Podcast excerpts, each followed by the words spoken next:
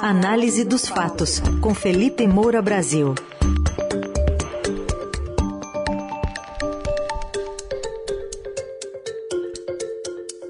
E na semana em que a campanha eleitoral começa para valer, a partir de amanhã pode pedir voto explicitamente, a gente fala agora das campanhas de Jair Bolsonaro e de Lula tentando sair das bolhas. Felipe, bom dia.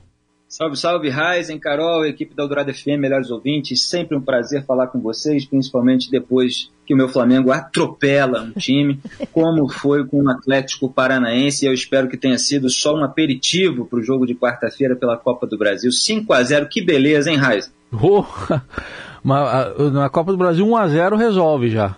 Exatamente, basta isso. Né? Vamos torcer.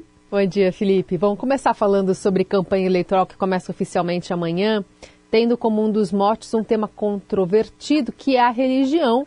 De um lado, a gente está vendo apostas, é, especialmente da parte do presidente Bolsonaro, sobre os, evangé os evangélicos e usando justamente a primeira-dama até durante o fim de semana para é, atrair cada vez mais esse público.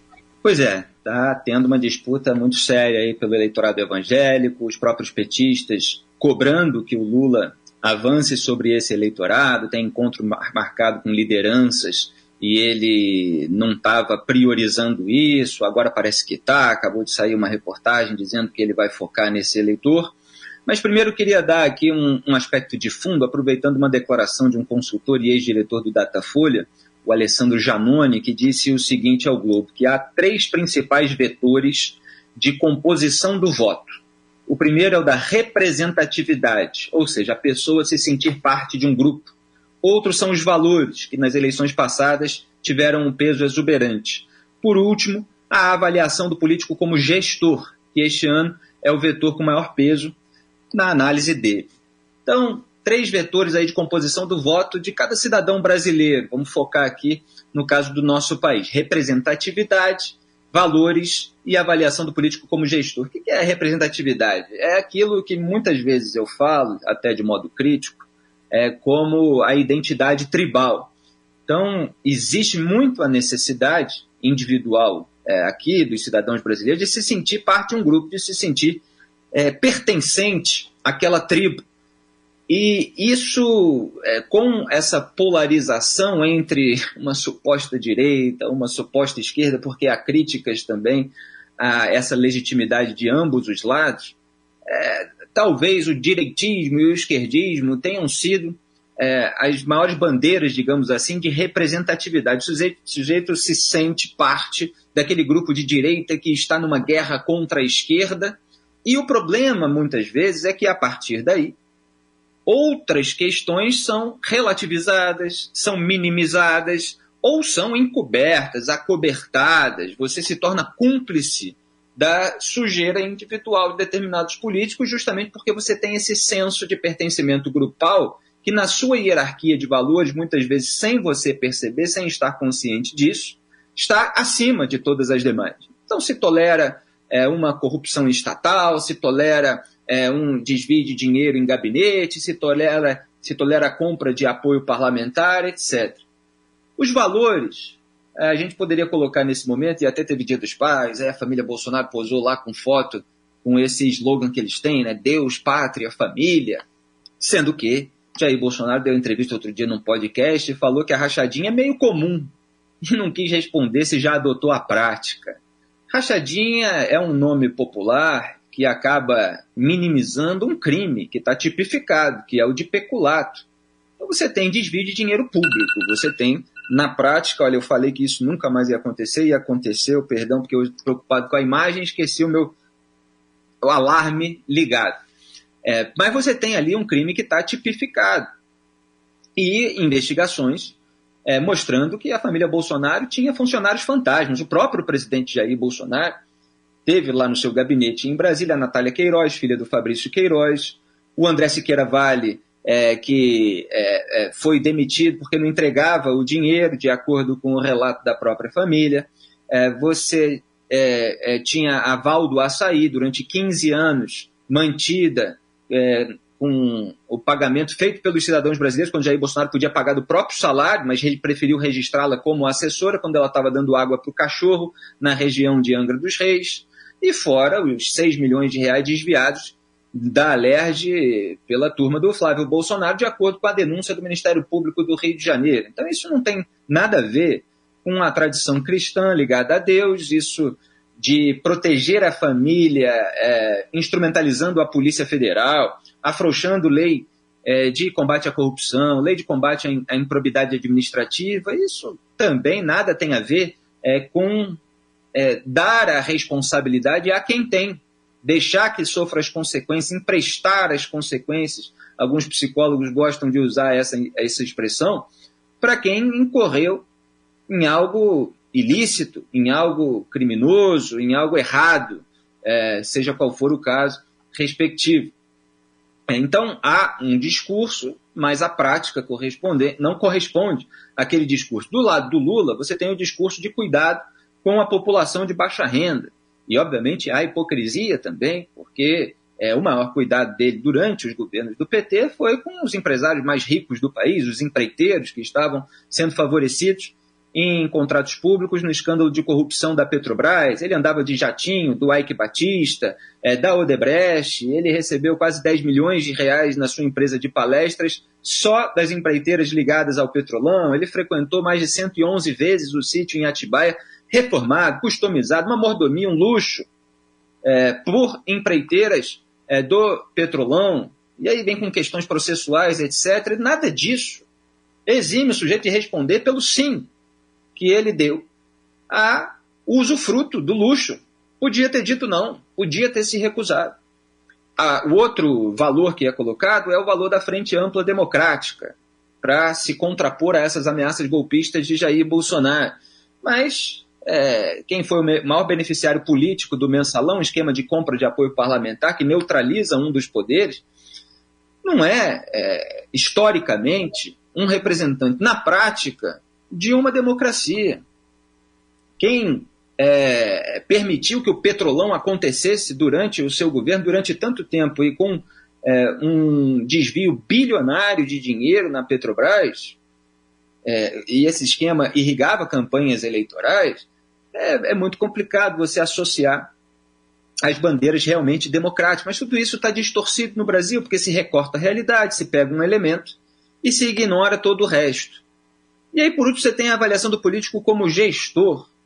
É, e há um interesse da campanha do Lula em focar nisso, porque o Jair Bolsonaro tem um interesse de tirar disso. Embora nesse momento, em razão de alguma conjuntura internacional, você tem uma pequena queda no preço dos combustíveis, você tem de novo aí uma alta nas commodities que podem ajudar a melhorar a situação, mas o preço dos alimentos ainda está muito alto, então a população pobre é, está, está prejudicada.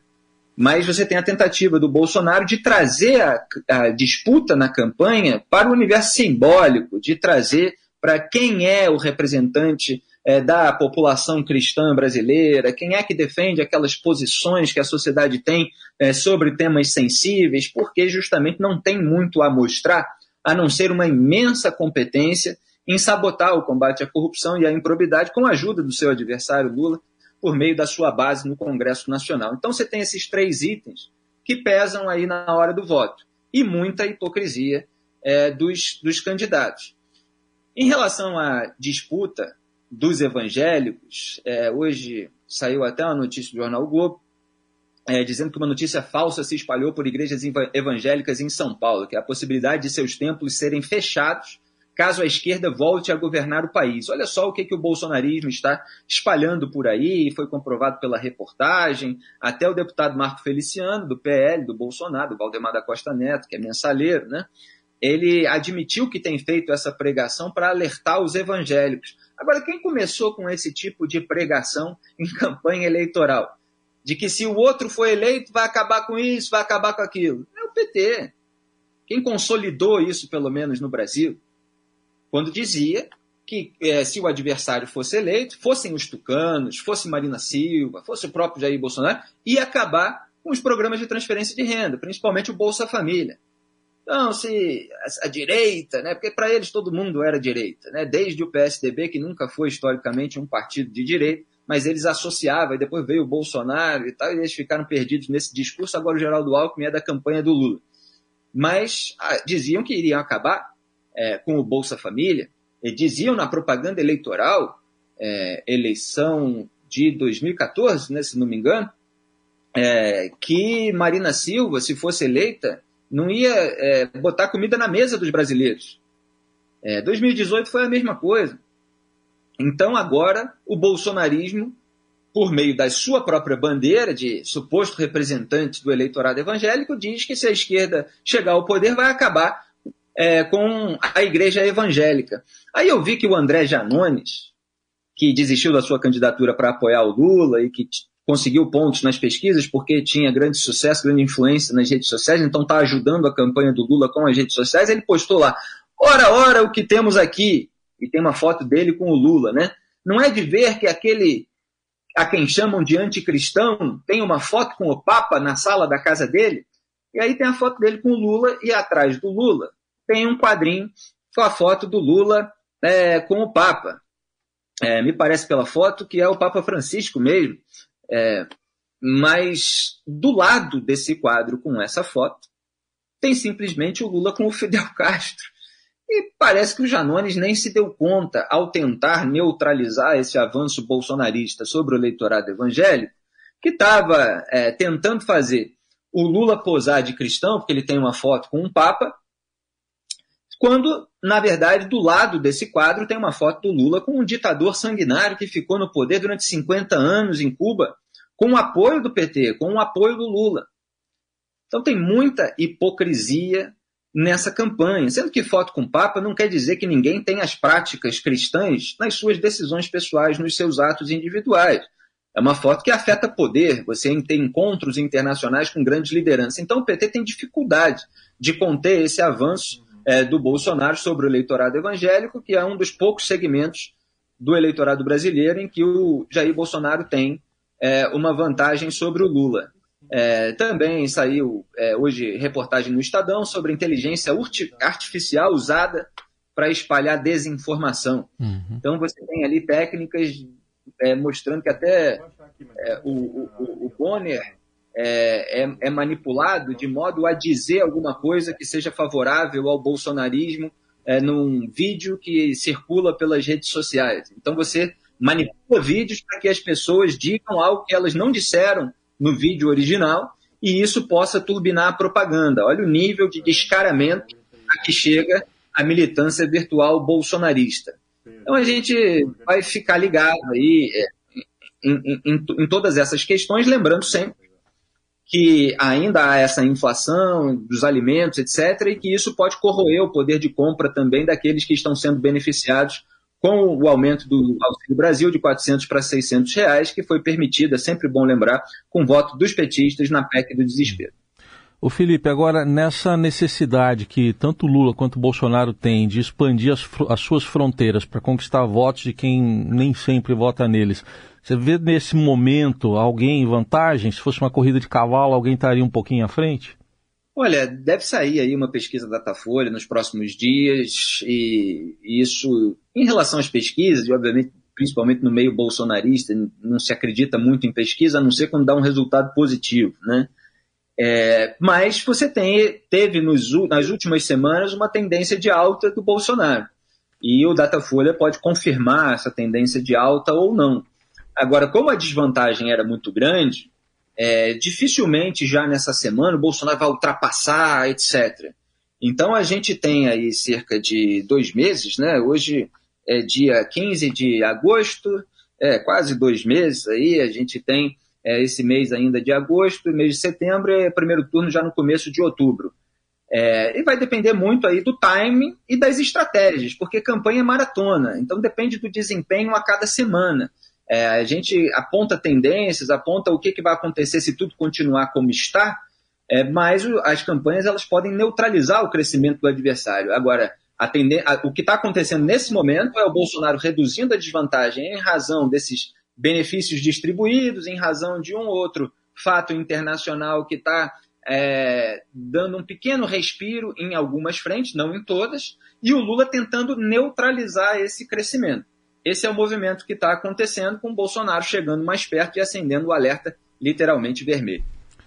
Este foi Felipe Moura Brasil, diariamente aqui na Eldorado, e em instantes a coluna estará no site radioeldorado.com.br e também nas plataformas de áudio. Felipe, boa semana, até amanhã.